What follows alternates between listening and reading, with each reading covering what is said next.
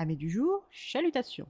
Pour les petits nouveaux, moi c'est Sekhmet et je vous souhaite la bienvenue dans mon podcast littéraire. Dans mon émission, je vais tenter trois fois par semaine de vous donner envie de découvrir des livres de tout poil, récents et moins récents.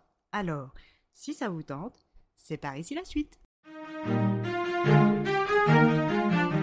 Aujourd'hui, je vais vous présenter Si j'avais ton visage de France Chat, paru aux éditions Hauteville. Dans ce roman, nous allons nous retrouver immergés dans le monde méconnu des bars coréens.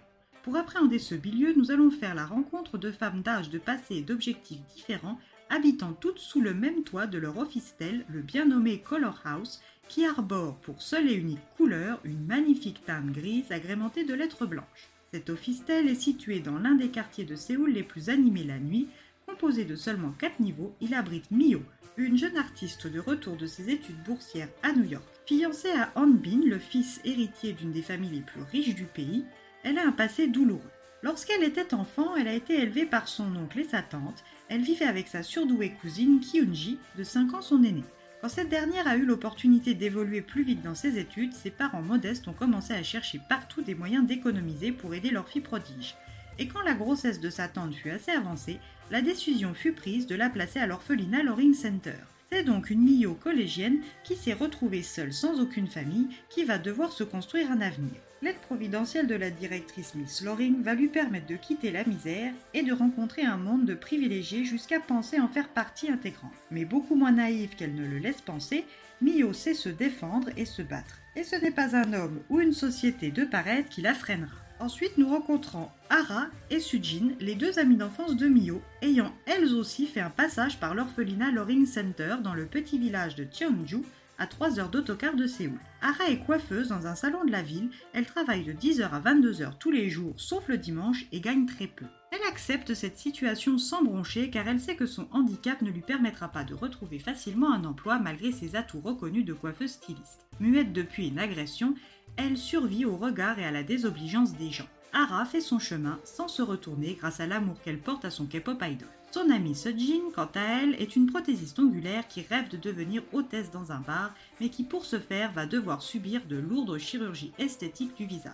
Elle va pouvoir compter sur Ara et Mio pour la soutenir et sur leur voisine au visage parfaitement refait, Yuri. Yuri est l'une des hôtesses les plus appréciées à l'Ajax, un bar sélect et huppé de la capitale coréenne. Elle y travaille pour Madame la tenancière, une maquerelle plus sympa que son ancien patron, au Miyari, dans ce que l'on appelle un 10%, soit un établissement supposé employer des filles parmi les 10% les plus jolies de cette industrie et où on ne pousse pas trop ouvertement les hôtesses à accorder des faveurs charnelles à leurs clients. Kiori a pris sous son aile Nami, une jeune adulte à l'apparence juvénile qui aspire à devenir actrice et conseille des conseils sa voisine de rentrer dans ce drôle de milieu où un client mécontent peut ruiner votre vie. Enfin, nous rencontrons notre quatrième locataire, la seule à être mariée, Wuna. Un peu plus âgée que ses trois voisines, elle travaille dur sans grand résultat et ne trouve pas le bonheur en tant qu'épouse. Elle qui a été élevée par une grand-mère violente jusqu'à ses 8 ans, puis par un père peu présent, mariée pour avoir la paix. Elle a choisi Monsieur Kang car il n'avait plus de mère et un travail stable.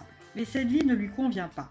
Les soirs, pendant que son mari dort, elle observe les allées et venues de ses trois voisines du palier du dessous avec envie. Après trois fausses couches, cette quatrième grossesse ne la met pas en joie et son mari n'arrive toujours pas à lui apporter les bonheurs, mais cet enfant, s'il tient bon, le pourra peut-être, tout comme l'intégration dans ce groupe de filles, aux horaires décalés qui l'intriguent, la motivent et l'inspirent tant. Alors soyez prêts, amis lecteurs, à vous confronter à une société coréenne bien différente des K-dramas.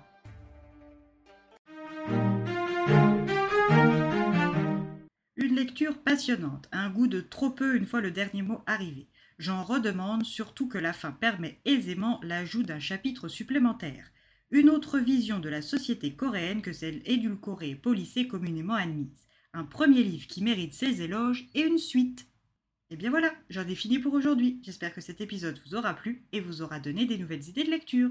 Si vous souhaitez découvrir d'autres petits moments littéraires tout droit sortis de ma bibliothèque, je vous retrouve le jeudi 11 mai prochain pour un nouvel épisode. Et si d'ici là je vous manque de trop, n'hésitez pas à me rejoindre sur mon compte Instagram, les lectures de Sekhmet. Sur ce, chalut les amis et à la prochaine!